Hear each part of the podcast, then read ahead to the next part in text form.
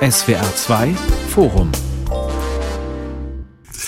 Krieg, Pandemie, Inflation, was hält Europa zusammen? Mein Name ist Klaus Heinrich. Nie war die Europäische Union mit größeren Herausforderungen konfrontiert. Der russische Krieg in der Ukraine mit Millionen Flüchtenden, aber auch die Pandemie, der Klimawandel, der Ressourcenmangel und die Inflation sind Herausforderungen mit unabsehbaren Folgen für den Kontinent. Was verbindet Europa in Zukunft miteinander? Wer muss für Europa einstehen? Darüber diskutiere ich hier im Staatstheater Karlsruhe im Rahmen der Diskussionsreihe Fluchtziel Europa mit Professor Dr. Bernhard Ebbinghaus, Soziologe von der Universität Universität Mannheim, mit Dr. Manfred Sapper, Chefredakteur der Zeitschrift Osteuropa aus Berlin und mit Marina Weißband, ukrainisch-deutsche Publizistin aus Münster. Herr Sapper, die Offensive der russischen Armee im Donbass scheint erfolgreich zu sein. Gleichzeitig spricht Henry Kissinger, ehemaliger US-Außenminister, davon, man müsste den Russen nur ein paar Quadratmeter Donbass abgeben, dann hätte man vielleicht auch wieder Ruhe dort, hätte einen Frieden. Was glauben Sie, bekommen wir einen langen oder einen kurzen Krieg? Ganz kurzer Ausblick darauf, wie ist der Stand der Dinge jetzt aus Ihrer Sicht? Zwei Kriegsziele Russlands sind bereits gescheitert.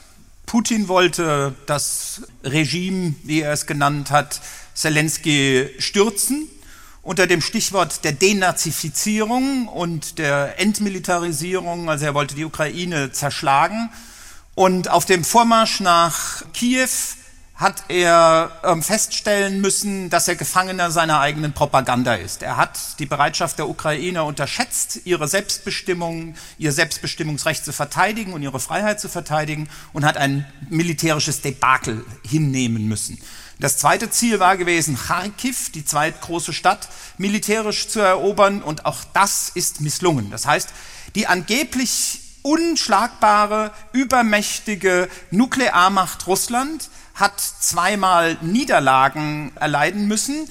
Und es wiederholt sich das, was die Amerikaner und andere Kolonialmächte erlebt haben. Kriegsgegner, die Entkolonialisierungskriege führen, kämpfen anders, motivierter und es ist keineswegs ausgemacht, dass es ein Krieg ist, den Russland gewinnt. Und der Tipp von Henry Kissinger ist deplatziert. Frau Weißband, die Ukraine verlangt unentwegt nach mehr Unterstützung aus dem Westen, speziell Waffen, aber natürlich auch humanitäre Unterstützung etc. Wie sieht das wohl die ukrainische Bevölkerung aus Ihrer Sicht? Sie sind ja geboren in Kiew, haben Kontakte in die Ukraine herein. Trauen die uns Deutschen, die doch immer wieder davon reden, wir wollen Solidarität leisten, auch Waffen liefern und dann kommt nichts? Im Moment erwartet man von Deutschland und Frankreich überhaupt nichts mehr, wenn ich ehrlich bin. Und es tut mir unendlich weh in meiner Doppelrolle. Ich bin doppelte Staatsbürgerin und ich telefoniere fast täglich im Moment mit Leuten in der Ukraine, mit meiner eigenen Familie und ich glaube, es ist innerhalb von Deutschland gar nicht klar, wie sehr wir uns durch die undurchsichtige, wankelmütige und nicht hilfreiche Politik gegenüber der Ukraine im Ausland isolieren.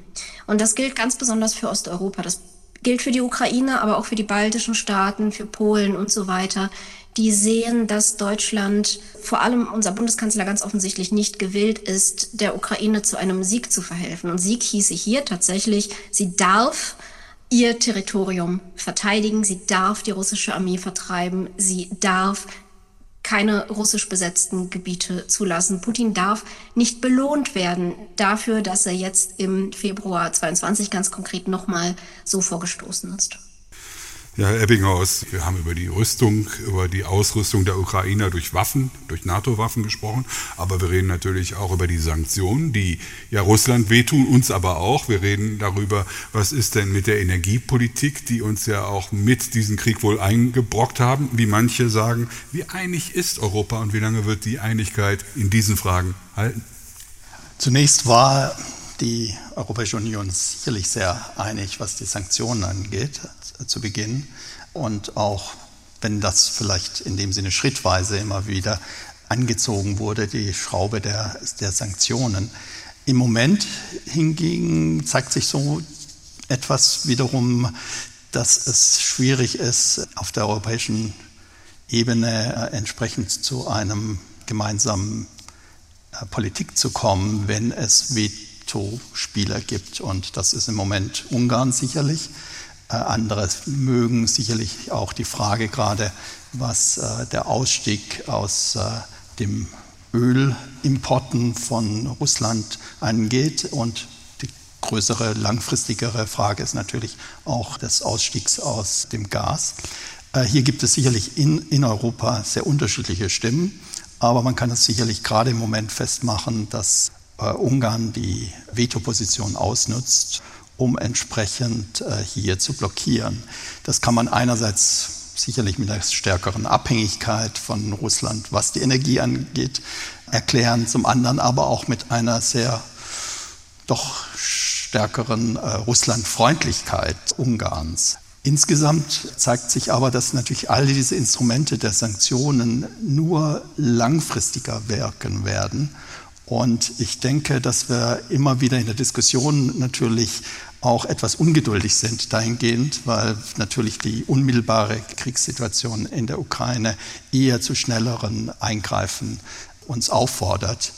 Das ist dann eher die Frage, welche Waffen man liefert waren die Osteuropäer, namentlich die Ukrainer und aber auch die Polen und die Balten, hellsichtiger, was die Analyse des Charakters der russischen Regierung angeht, als wir hier im Westen? Ja, selbstverständlich. Also wir müssen einfach ähm, anerkennen, dass die Polen mit ihrer Skepsis recht hatten und dass die Balten ein anderes Sensorium für sicherheitspolitische Gefährdungen haben als wir Deutschen. Das ist evident.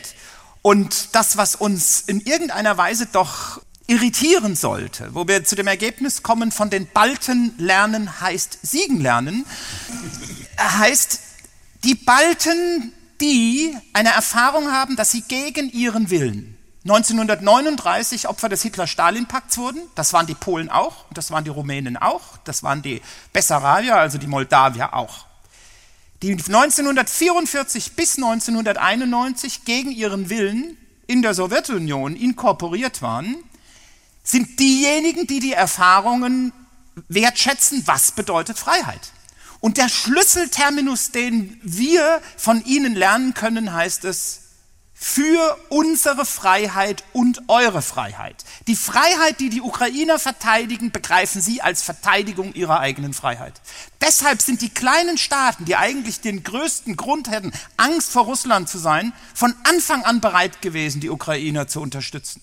Deshalb sind die Tschechen sofort bereit gewesen, als es um die Waffenlieferungen ging, diese ähm, in der Ukraine zu unterstützen, weil sie aus ihrer eigenen nationalen Erfahrung den Fall 1938 und 1968 parat haben. Das heißt, die haben andere Erinnerungen, die handlungsleitend sind. Und wir aus der deutschen Perspektive mit unserer sehr starken Großmacht und Russlandfixierung haben schlicht und ergreifend die Ukraine über Jahre und Jahrzehnte eigentlich nicht auf unserem Bildschirm gehabt oder haben sie durch die russische Linse wahrgenommen. Und in dieser Hinsicht lernen wir momentan, dass die Polen und die Balten zum Beispiel in der Frage von Nord Stream 2 sehr viel hellsichtiger waren und sich kein X für ein U vormachen ließen. Sie haben nie behauptet, was eine sozialdemokratische und eine christdemokratische Handlungsleitung war, dass Nord Stream ausschließlich ein Wirtschaftsprojekt ist, sondern sie haben uns gesagt, Vorsicht Leute, diese wirtschaftliche Pipeline ist gleichzeitig ein sicherheitspolitisches und ein geopolitisches und ein machtpolitisches Instrument. Hütet euch vor einer zu starken Abhängigkeit. Sie haben recht gehabt. Frau Weißband, Nord Stream 2, bleiben wir mal bei diesem Beispiel. Das ist ja ein Projekt über die Interessen der Ukrainer und der Polen hinweg. Das haben die von Anfang an gesagt. Das Projekt wurde angestoßen, nachdem die Krim eigentlich besetzt worden ist, wurde noch dieses wirtschaftliche Projekt Deutschlands mit Russland beschlossen. Erinnert die Polen und Ukrainer das tatsächlich an 1939, den Pakt, den es ja damals schon mal zwischen dem nationalsozialistischen Deutschland und der kommunistischen Sowjetunion gegeben hat? Ist das ein Vergleich, der bei Ihnen da klingelt oder ist das übertrieben? Die Erinnerung drängt sich in letzter Zeit ja öfter auf. Osteuropäischen Staaten war schon lange sehr, sehr klar, dass sie weder in der russischen Außenpolitik noch in der deutschen Außenpolitik als Subjekte irgendeine Rolle spielen. Und das ist ein so harter Chauvinismus, das ist eine so harte Arroganz, die darüber hinwegsieht, dass gerade sich aus einer Diktatur entwickelnde Staaten, die sich entscheiden für Demokratie, die sich entscheiden für europäische Werte, natürlich diese Werte ganz anders leben können als eine Gesellschaft, die, glaube ich, ein Stück weit vergessen hat, was Freiheit eigentlich bedeutet und die das mit Maskentragen irgendwie gleichsetzt und die, die einfach nicht versteht, was es heißt, jederzeit vor die Tür treten zu können, ohne Angst zu haben, von Soldaten aufgegriffen und vergewaltigt zu werden. Und das ist die Art von Freiheit, für die die Ukraine im Moment kämpft. Deutsche Außenpolitik hat lange irgendwie gesagt, ja, die Ukrainer, das wissen die ja alles nicht. Auch jetzt geht das weiter. Bei der Frage, welche Waffen liefern wir, fragt die Ukraine nach ganz bestimmten Waffen. Und dann kommen Deutsche und sagen, na ja, aber die können die ja gar nicht benutzen und das ist ja gar nicht sinnvoll für sie, ja, und fangen an zu erklären, was die Ukraine braucht, als als sei sie nicht ein Subjekt, in dem Leute sind, die schon wissen, was sie tun, wenn sie um etwas bitten. Und ich glaube, sehr weit ist natürlich auch einfach die Verstrickung autoritärer Kräfte, die unglaublich gut international organisiert sind. Diktatoren stützen einander, Diktatoren schützen einander und natürlich haben Diktatoren auch Assets im Ausland. Wenn der Verteidigungsausschuss tagt, dann muss man davon ausgehen, dass Putin dort mit im Raum sitzt, weil es natürlich Leute gibt, die irgendwie in erster Linie dort Interessen haben, weil bestimmte Parteien Spenden aus Russland bekommen, weil gegen Leute Kompromat vorliegt. Putin hat das Ganze, diesen Krieg 20 Jahre vorbereitet. Oder spätestens seit 2011. Also spätestens seit elf Jahren. Ich glaube, Deutschland war grenzwertig naiv, im besten Fall, weil ja nicht nur Nord Stream 2 gebaut wurde seit der Annexion der Krim. Aber Leute wie ich haben 2014 geschrieben, wir müssen Putin jetzt mit allen zivilen Mitteln aufhalten. Danach wurde Nord Stream 2 genehmigt und gebaut. Danach wurde ein guter Teil deutscher Gasspeicher an Russland verkauft. Und was das ist, ist einerseits, ich weiß nicht, was da an Korruption und sonst was im Hintergrund steckt, aber im besten Fall ist es einfach Kurzsichtigkeit und Merkantilismus. Da hat jemand gerade einen finanziellen Vorteil davon.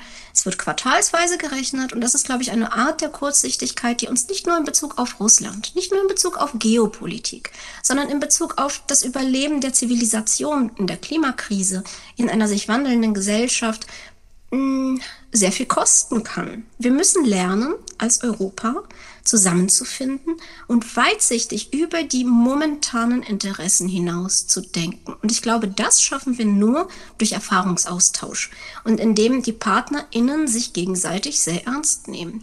Deutschland konkret muss lernen, die Leute sehr ernst zu nehmen, die verstehen, was eine sowjetische Besatzung bedeutet hat, die verstehen, was Unfreiheit bedeutet hat, die das noch zu ihren Lebzeiten gehabt haben und die wissen, dass Appeasement nicht funktioniert. Die wissen, dass Kompromisse nicht funktionieren. Die verstehen, welche Sprache Putin spricht und die verstehen, darauf einzugehen. Es würde uns gut tun, darauf offener einzugehen. Die Diskussion hatten wir schon, aber die wird ja noch richtig heiß werden, jetzt auch vielleicht in den nächsten Tagen auf dem EU-Gipfel. Gas und Öl, dann aus dieser Abhängigkeit von Russland müssen wir aus politischen Gründen raus, aber im Grunde genommen nicht nur aus politischen Gründen. Der Wirtschaftsminister Habeck hat ja auch ein ökologisches Programm. Er möchte ja raus von der Nutzung fossiler Energie, nicht nur aus politischen, sondern auch aus Umweltgründen. Herr Ebbinghaus, übernimmt sich Habeck mit diesem Vorhaben oder ist das wirklich genau die richtige Antwort, wie man aus dieser politischen Drucksituation auch noch ökologisch ökologisch rauskommt. Langfristig ist das sicherlich die richtige Antwort. Der zentrale Punkt ist sicherlich das Zeitfenster rum. Wie lange, wie kurzfristig kann man solche Änderungen durchführen? Für die langfristige Perspektive war ja in dem Sinne immer schon vorgesehen, dass eigentlich Gas nur ein, ein Übergangsenergieträger ist. Leider, und das haben wir jetzt auch gehört mit Nord Stream 2, war natürlich auch eine Entscheidung, gerade der deutschen Wirtschaft, äh, hier für den billigen Energieträger aus Russland zu kommen mit den entsprechenden Abhängigkeiten. Das war entsprechend zumindest eine äh, wirtschaftliche Strategie, die sicherlich auch von der Regierung zumindest äh, so geduldet wurde. Die Außen politischen, geopolitischen Erwägungen wurden ja schon genannt. Äh, da hätte man aus den Gründen auch nochmals sagen müssen, das ist der falsche Weg. Also hier wurden viele Fehler gemacht. Es ist vielleicht in dem Sinne sicherlich von Vorteil, dass wir nun eine Regierung haben, die unter Beteiligung der Grünen ist, dass das ihr primäres Thema ist, dass in dem Sinne vielleicht der Begriff Zeitenwende dann doch ernst gemeint ist, wenn er vielleicht auch in der Außenpolitik und in der Militärbündnissen noch nicht so sehr sich konkretisiert, aber zumindest in der Energiepolitik eine Zeitenwende eingeleitet wird. Aber das passiert nicht von heute auf morgen. Herr Sappe. Es gibt bereits eine Solidarität in diesen Energiefragen. Also Russland hatte zum Beispiel den Versuch unternommen, die Gaslieferungen an die Ukraine einzustellen. Und in der Situation hat die Europäische Union ein Gasnetz aufgebaut und geändert, sodass es eine Schubumkehr über Slowenien zurück in die Ukraine geben kann. Und momentan diskutieren wir, Deutsche, die das relativ lange verschlafen haben, dass wir von der polnischen und von der litauischen Weitsichtigkeit profitieren. Denn die Litauer und die Polen haben jeweils LNG, also Flüssiggasterminals, bereits gebaut und in Betrieb. Und es gibt überhaupt keine Schwierigkeit, dieses Gas nun zurück auch in die Bundesrepublik zu geben. Und genau das Gleiche, Bernhard, würde ich sagen, gilt für die Ungarn. Natürlich haben die Ungarn momentan in dieser Erdölsituation die Position eines Veto-Spielers. Ja, aber gleichzeitig sollen wir nicht so tun, als würde Deutschland nicht genau das gleiche Spiel spielen. Also bei allem grünen Zugang von Herrn Habeck und Co. Die Art und Weise, wie er das Gasthema handelt, bedeutet mal langsam, lasst mal die Kirche im Dorf. Wir müssen das langsam reduzieren, was die Abhängigkeit betrifft. Wir sollen nicht sofort aus dem Gas aussteigen. Und genau dies versucht Ungarn momentan auch ins Spiel zu bringen. Und es wird so sein, dass einfach über europäische Solidarität die Ungarn Öl von anderen beziehen werden, sodass diese Position aufgeweicht wird. Und ansonsten muss man sagen, auch die Ungarn stimmen seit 2014 bei aller illiberalen inneren Struktur und allen Problemen, die dieser Orban mit seinem korrupten Regime den Europäern zumutet, für die Verlängerung der Sanktionen. Und sie tragen auch momentan alles mit, was die Europäische Union und der Europäische Rat als Reaktion auf den Überfall auf die Ukraine beschlossen hat. Die Solidarität ist größer, als wir es manchmal durch einen Blick auf einzelne Nationalstaaten wahrnehmen. Sie ist viel größer als in der Flüchtlingsfrage 2015. Sie ist viel größer als in der Eurokrisenfrage rund um Griechenland. Wir haben hier in dieser Hinsicht unter dem Strich einen Fortschritt an Solidarität und an europäischem Denken in der Europäischen Union zu beobachten, bei all den Schwierigkeiten bei der Frage der Waffenlieferungen tatsächlich nach wie vor existieren. Wo einige Leute der Meinung sind, Deutschland steht da auf der Bremse. Die Parallele, die mir auffällt, ist die zur Klimakrise. In beiden Krisen handeln wir überraschend solidarisch und gleichzeitig nicht annähernd ausreichend. Zu sagen, der Ausstieg aus den fossilen Energien ist langfristig richtig, ist ja schön und gut, aber wir haben kein langfristig. Es muss jetzt erfolgen. Das Problem ist, wir ruinieren ja nicht unsere Umwelt. Es geht ja nicht um Bienchen und Blümchen hier, sondern es geht um Massenfluchtbewegungen, es geht um Zusammenbrüche von Lieferketten, es geht um Hunger, es geht um Krieg. Das ist, was wir gerade kämpfen zu verhindern und wir handeln nicht so, als ob es darum geht. Dasselbe in der Ukraine. Ja, es ist schön, dass äh, sich viele europäische Staaten darauf geeinigt haben, diesen Krieg zu verurteilen. Die Sanktionen, die wir im Moment fahren, sind so mittelwirksam, weil sie sehr leicht umgangen werden können. Sie sind voller sehr absichtlicher Löcher. Und was jetzt gerade passiert, ist in der Ukraine ein Wettlauf gegen die Zeit. Denn Putin sorgt für Nachschub und den wird er im Juli, August zusammenkriegen.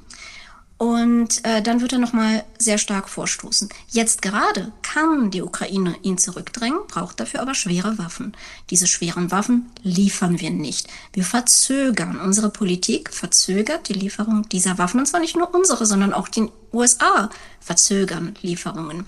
Das heißt, in beiden Situationen, in denen es darum geht, sehr entschlossen, sehr radikal für etwas einzustehen, das allen offensichtlich richtig ist, ist Europa als Gebilde zu langsam. Und möglicherweise kann genau das das Leben dieser Union kosten, weil eine Union in Frieden nicht überleben kann, wenn sie nicht etabliert, dass das Völkerrecht gilt, wenn sie nicht etabliert, dass ein Angriffskrieg sich niemals und in keiner Weise lohnt und wenn sie nicht Bedingungen schafft, unter denen es eben keine Massenflucht, keine Ressourcenkriege und keinen Hunger gibt.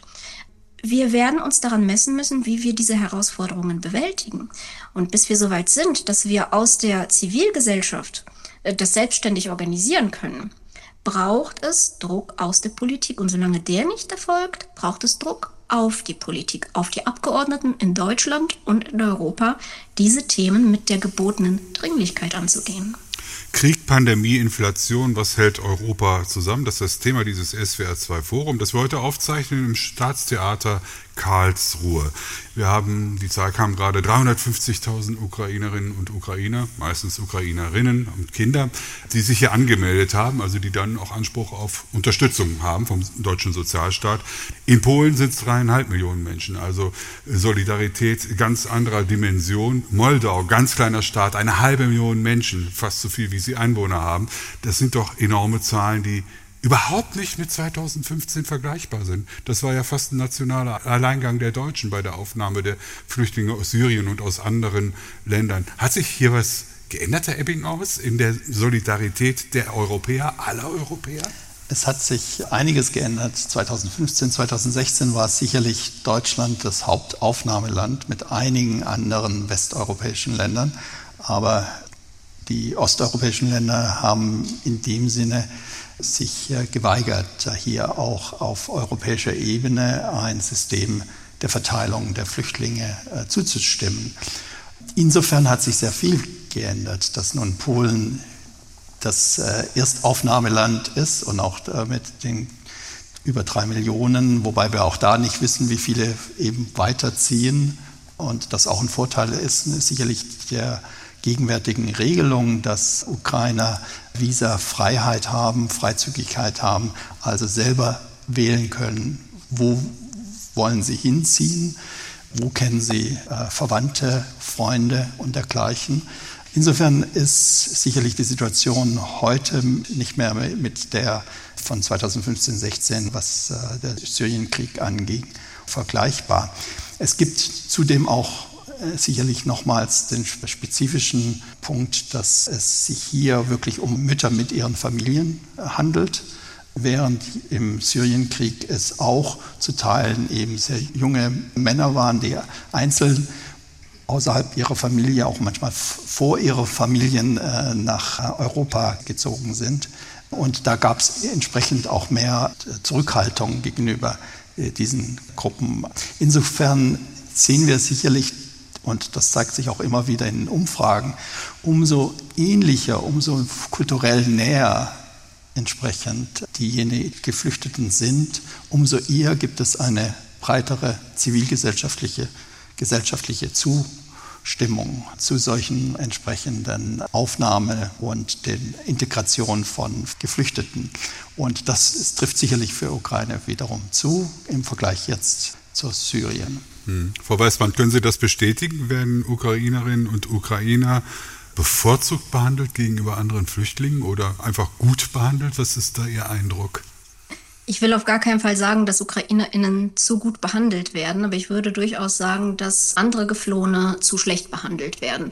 Und ich würde auch nicht davon sprechen, dass sich diese Einstellung geändert hat, denn immer noch jetzt sitzen vor der polnischen Grenze Menschen im Wald und müssen zelten und werden nicht reingelassen. Und nur weil diese Menschen eine andere Religion haben, sehe ich nicht, warum wir sie radikal anders behandeln sollten. Was die ukrainischen Geflohenen betrifft, zeigt sich ein Muster, das sich eigentlich bei vielen Katastrophen zeigt. Und das ist am Anfang eine extreme Welle der Solidarität, die dann abflaut und wenig nachhaltig ist. Und sicherlich speziell für Polen. Man war mit einem Teil der Ukraine lange Zeit ein und derselbe Staat. Man hat die gleiche Religion oder ähnlichere Religion. Aber auch in Deutschland bemerke ich jetzt bei den ersten Flüchtlingen aus der Ukraine, ich arbeite viel in der Vermittlung, dass die jetzt auf die Straße gesetzt werden nach und nach, weil die Leute den Wohnraum für sich wieder brauchen, weil ja jetzt halt irgendwie das Thema sehr langsam aus den Nachrichten verschwindet. Das wird in der Zukunft noch zunehmen. Und ähm, während ich tatsächlich glaube, dass durch die rein staatlichen Regulierungen ukrainische Geflüchtete in einer relativ komfortablen Situation hier sind, ist es ein Effekt, den wir immer wieder erleben werden. Solche zivilgesellschaftliche Solidarität ist sehr, sehr gut in Krisensituationen, flaut aber irgendwann ab und man darf sich als Staat nicht auf sie verlassen. Herr Sapper. Die polnische Regisseurin Agnieszka Holland hat vor einigen Wochen einen bitteren Satz von sich gegeben. Sie sagte, den ukrainischen Kindern drückt der Grenzer einen Teddy in die Hand und den syrischen Kindern droht in den Grenzzaun gedrückt zu werden. Und da ist natürlich was dran, weil in den vergangenen Monaten wir ja dieses Drama der syrischen, afghanischen, irakischen Flüchtlinge an der Grenze zwischen Belarus und Polen erlebt haben. Und da war Polen außerordentlich hart und hat sich unsolidarisch und uneuropäisch verhalten, weil Polen sich geweigert hat, Frontex, die eigentlich dafür zuständige Institution der Europäischen Union, in die Regelung dieser Flüchtlingsfrage reinzulassen. Aber man kann es auch umdrehen. Polen hat damals so hart argumentiert, weil Polen gesagt hat, wir sind nicht bereit, dass ein Diktator Lukaschenka diese Menschen künstlich nach Belarus holt, sie wirklich anwirbt und sie dann in den Grenzzaun treibt, um sich gegen Polen und gegen die Europäische Union eine Art Waffe zu sichern. Menschen sind keine Waffe und Flüchtlinge sind natürlich auch keine Waffe. Und um die 4000 Leute, um die es da ging, braucht sich eine Europäische Union, die 400 Millionen Menschen hat, überhaupt nicht aufzuregen, sondern die hätten sofort aufgenommen werden müssen, um ihnen zu helfen. Ja? Aber das, was wir erleben, ist systematisch genau das Gleiche, was wir 2015 gesehen haben. Jeder von Ihnen, der Zeitungen liest, weiß das. Der kaputte Libanon hatte über 1,4 Millionen Flüchtlinge aus Syrien aufgenommen. Jordanien 2,5 Millionen. Die Türken 4 Millionen. Das war gigantisch, was diese Nachbarstaaten geleistet haben. Und die Nachbarstaaten sind in dieser Situation diejenigen, die Wer anklopft, dem wird aufgetan, praktizieren. Die Moldawier haben absolut Angst, dass in der Ukraine die Regieanweisung geschrieben wird, die ihnen droht, weil sie im eigenen Land in Transnistrien russische Truppen haben, die genauso diese revisionistische Politik betreiben können. Die Polen die nicht übrigens gleiche Religion haben, Marina Weißband, sondern die sind Katholiken und die anderen sind Orthodoxe, sind aber aufgrund ihrer sprachlichen Verwandtschaft und ihrer historischen Erinnerung, weil ein Großteil der Westukraine polnisch war, selbstverständlich in der gleichen Situation. Und sie haben die Vertreibungserfahrung, die Flüchtlingserfahrung während des Zweiten Weltkriegs, während des Ersten Weltkrieges. All das, was an Vertreibungen, an Genoziden im Zweiten Weltkrieg von den Deutschen ausprobiert wurde, wurde im Ersten Weltkrieg auf polnischem Territorium gemacht. Und diese Gesellschaft kennt diese Erinnerung. Sie hat das unmittelbar. Und deshalb nimmt sie diese drei Millionen auf.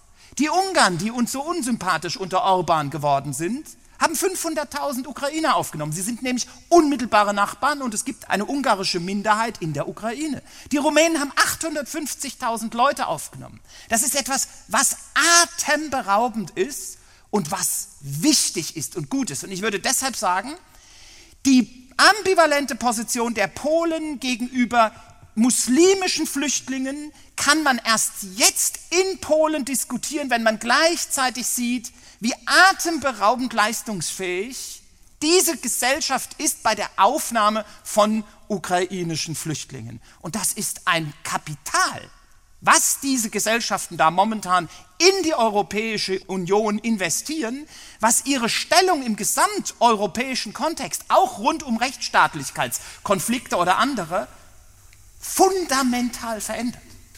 Wir müssen aber trotzdem auch über die Kosten von Solidarität reden. Fangen wir mal an mit den Flüchtlingskosten. 350.000 haben sich jetzt sozusagen bei den Sozialämtern angemeldet in Deutschland. Das ist eine überschaubare Zahl, zweifellos. Und es gibt ja auch äh, den Hinweis darauf, dass das ja auch häufig Menschen sind, die gut qualifiziert sind. Die Frauen sind gut gebildet in der Ukraine, könnten summa summarum eine Erfolgsstory für den deutschen Arbeitsmarkt werden, Herr Eppinghaus?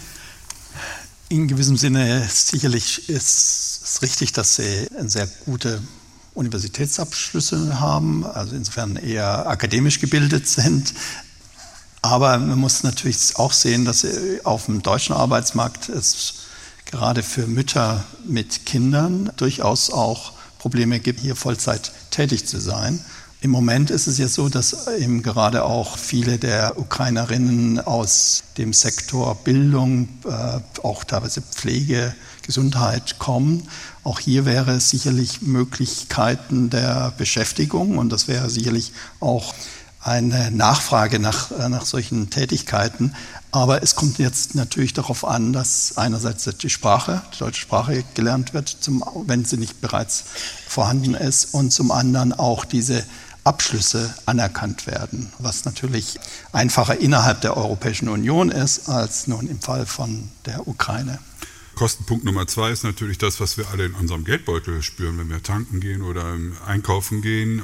Frau Weißband, Ihr Eindruck, könnte da irgendwann äh, die Ungeduld steigen? Der Krieg dauert länger an, irgendwann ist er auch nicht mehr Top 1 in der Nachrichtenlage. Man gewöhnt sich an den Krieg, aber man gewöhnt sich sicherlich nicht an weniger Geld in der Haushaltskasse. Kann da irgendwann auch einmal die solidarische Stimmung kippen? Also erstens, ob der Krieg länger andauert, hängt maßgeblich von uns ab. Wir könnten helfen, diesen Krieg zu verkürzen. Jetzt im Moment wäre die Gelegenheit, dafür zu sorgen, dass die Ukraine eine so starke Offensive fahren kann, dass Putin keine andere Wahl hat, als sich an den Verhandlungstisch zu setzen. Aber das machen wir nicht. Das heißt, das ist ein Versäumnis unserer unterlassenen Hilfeleistung. Und wenn der Krieg länger andauert, dann kommt es darauf an, welche Geschichte erzählt wird. Zum Beispiel wird im Moment Benzin teurer, obwohl der Ölpreis stabil ist. Das heißt, was jetzt eigentlich passiert ist, dass die Ölraffinerien immer mehr Gewinne einfahren. Und jetzt geht die FDP her und sagt, wir möchten das auch noch fördern. Wir möchten aus der Staatskasse noch mehr Geld in die Ölraffinerien pumpen, die übrigens zu einem guten Teil Russland gehören. Und da schließt sich der Kreis. Wir handeln politisch nicht klug. Wir handeln politisch nicht vorausschauend. Aber je nachdem, welche Geschichten in den Medien darüber erzählt werden, woher das alles kommt, kann es natürlich sein, dass die Leute sagen, oh, jetzt dauert der Krieg in der Ukraine so lange und deswegen wird alles teuer. Was übrigens auch nicht unbedingt stimmt. Ja, die Verteuerung hängt noch massiv mit Corona-bedingten Lieferkettenunterbrechungen zusammen, dass einfach nicht so viel produziert werden konnte. Aber klar, also man, man kann, wenn man will, die Stimmung kippen lassen gegen die Ukraine. Und da es Akteure gibt, die sehr großes Interesse daran haben und die auch mindestens einen Fuß in unserer Medienlandschaft fest verankert haben, ich rede von Putin, wird das auch unbedingt passieren. Also womit wir jetzt rechnen werden, ist nochmal eine große Desinformationskampagne, die äh, die Auswirkungen der Inflation, die Auswirkungen der natürlich teurer werdenden äh, fossilen Energien auf den Ukraine-Krieg schieben werden und uns erzählen werden, dass es keine andere Wahl gibt, unser Leben wieder günstiger zu machen, als dass die Ukraine kapituliert, Russland sich eine Scheibe davon abschneidet und alles ist gut. Und dann werden wir genau diese Debatten wieder haben, wenn es dann um Moldawien geht und dann werden wir diese Debatten haben, wenn es ums Baltikum geht. Die Frage ist, können wir nicht eine andere Erzählung finden? Zum Beispiel die Erzählung, dass es vorgestern überfällig war, dass äh, die fossilen Rohstoffe teurer werden, weil sie teurer sind, weil wir bisher ihren Preis in unserer Sicherheit und in der Zukunft unserer Kinder einfach nicht einberechnet haben. Die Leute haben sie verbraucht und am meisten verbrauchen sie Milliardäre mit Yachten. Da gibt es interessante Statistiken zu. Ja, und, und äh, haben die Kosten einfach auf uns abgewälzt, auf uns, die wir in 20 Jahren, in 30 Jahren noch leben. Und da diese andere Diskussion zu führen und zu fragen, hey, wie wollen wir eigentlich in 20 Jahren leben?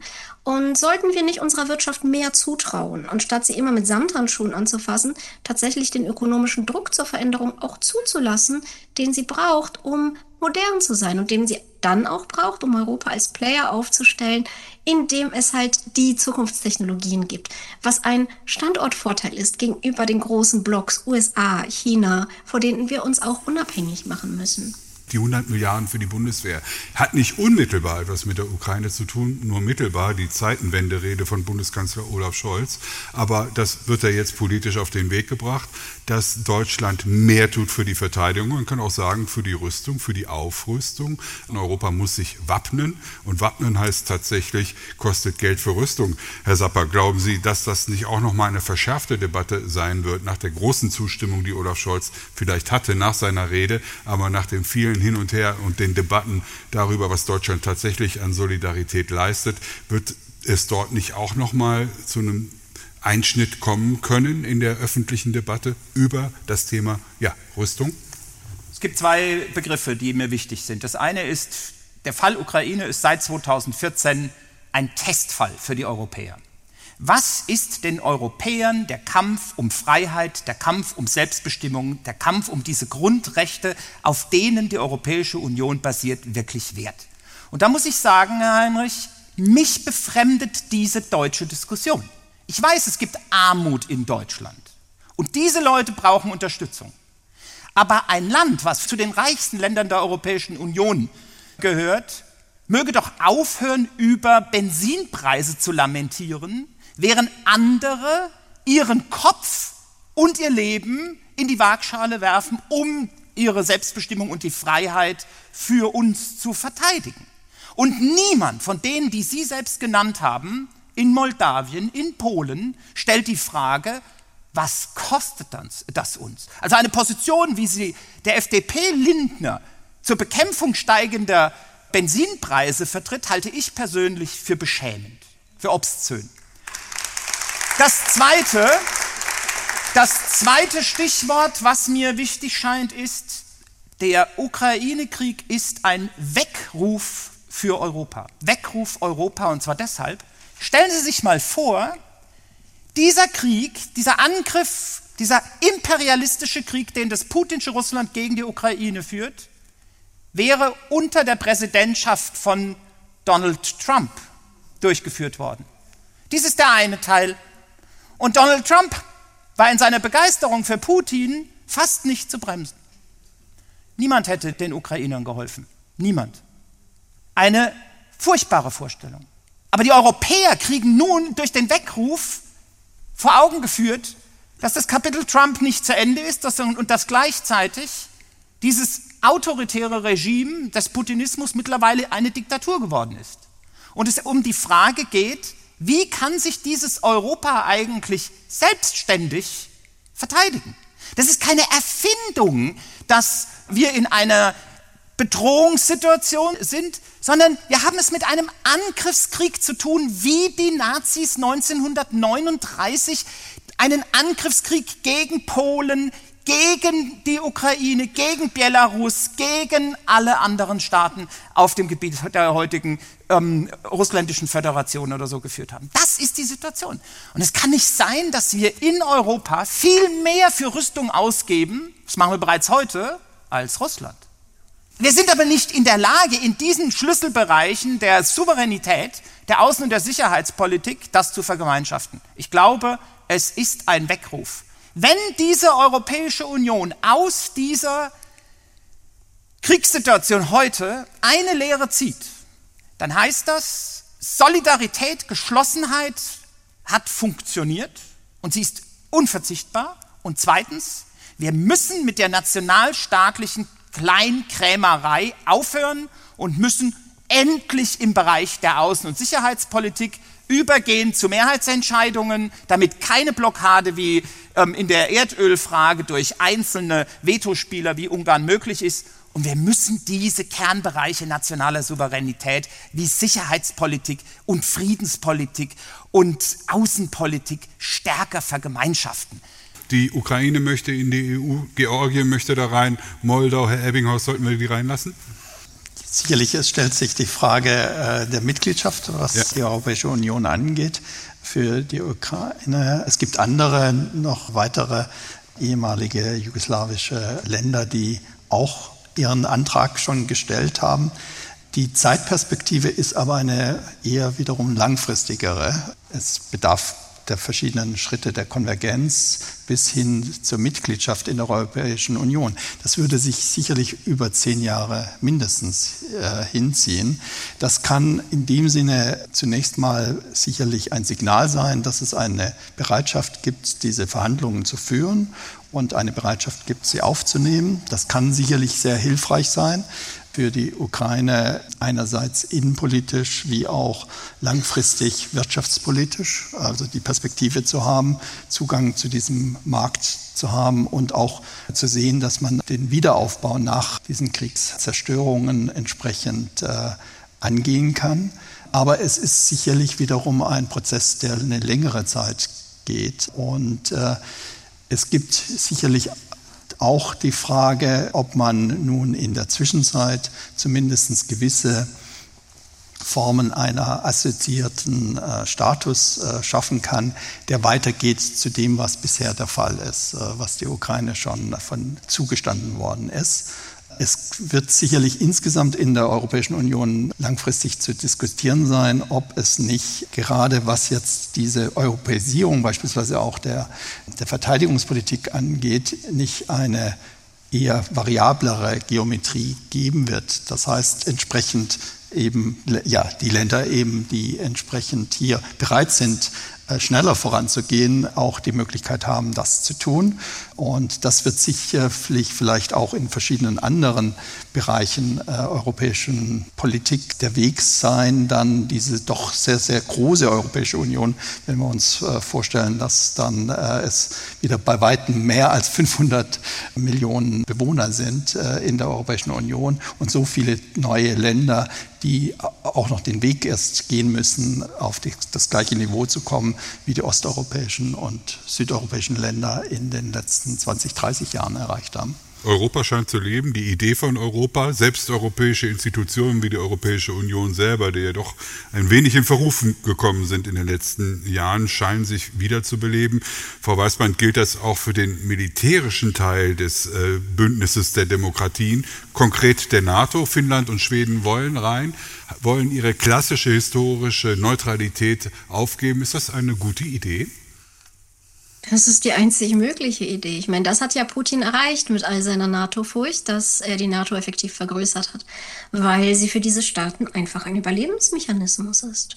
Wir werden auch die NATO noch krass überdenken müssen. Also speziell in 2024 Trump gewählt wird. Die Bewegung, die dort in den USA gerade an die Macht kommt, ist faschistoid. Und äh, sie wird ziemlich sicher entweder aus der NATO austreten oder das Konstrukt dessen untergraben. Und da die USA der mächtigste Partner dieses Bündnisses sind, wird das alles auf den Kopf stellen. Und deswegen bin ich da sehr bei Herrn Ebbinghaus. Wir werden zu einer europäischen Sicherheitsarchitektur kommen müssen, zu einer Sicherheitsarchitektur, die aber auch diesen Namen verdient und die füreinander einsteht. Ich glaube, das ist ja, was in der Ukraine schiefgelaufen ist. Man hat sie geloggt, geloggt und 2012, 2013 hat man den Eindruck vermittelt, ja, ja, ihr seid schon fast da, ihr könnt den, dieses Assoziierungsabkommen machen und als dann der Maidan war, weil das Assoziierungsabkommen gescheitert war und die Leute auf die Straße gegangen sind, waren, ich erinnere mich an europäische Politiker auf dieser Bühne, die unter Tränen gesagt haben, jetzt habt ihr euch euren Platz in der EU mit Blut erkämpft. Und dann passierte nichts. Und äh, das heißt, einerseits hat Europa klar Anspruch auf die Ukraine angemeldet, andererseits hat man sie dann allein gelassen, ohne den Schutzschirm der NATO oder der EU. Und das heißt, natürlich hat man sie damit Putin ausgeliefert. Und das darf sich nicht wiederholen. Ich verstehe sehr, sehr gut alle Länder, die sagen, wir müssen unter irgendeinen Schutzschirm, denn wir sehen, wenn wir nicht in der NATO sind, dann erzählt die NATO das halbe Jahr davon, uiuiui, Russland, du marschierst da mit deinen Truppen an der Grenze auf, aber wisse, wenn du in die Ukraine einmarschierst, werden wir nichts machen. Und das, das war das Signal. Und das war ein fatales Signal. Das heißt natürlich, wir werden einerseits neue Staaten in der NATO haben, auf der anderen Seite werden wir eine nicht nur europäische, wir werden eine demokratische Sicherheitsstruktur brauchen, denn wir brauchen kein großes Militärbündnis, in dem autoritäre Staaten und demokratische Staaten füreinander einstehen müssen. Denn das wird effektiv nicht passieren, weil die Linie des Konflikts im 21. Jahrhundert eine andere ist. Es ist nicht Ost-West-Block. Es wird autoritäre Staaten gegen demokratische Staaten sein. Das war das SWR2 Forum Krieg, Pandemie, Inflation. Was hält Europa zusammen? Es diskutierten Professor Dr. Bernhard Ebbinghaus, Soziologe von der Universität Mannheim, Dr. Manfred Zappa, Chefredakteur der Zeitschrift Osteuropa in Berlin und Marina Weißband, ukrainisch-deutsche Publizistin in Münster. Mein Name ist Klaus Heinrich.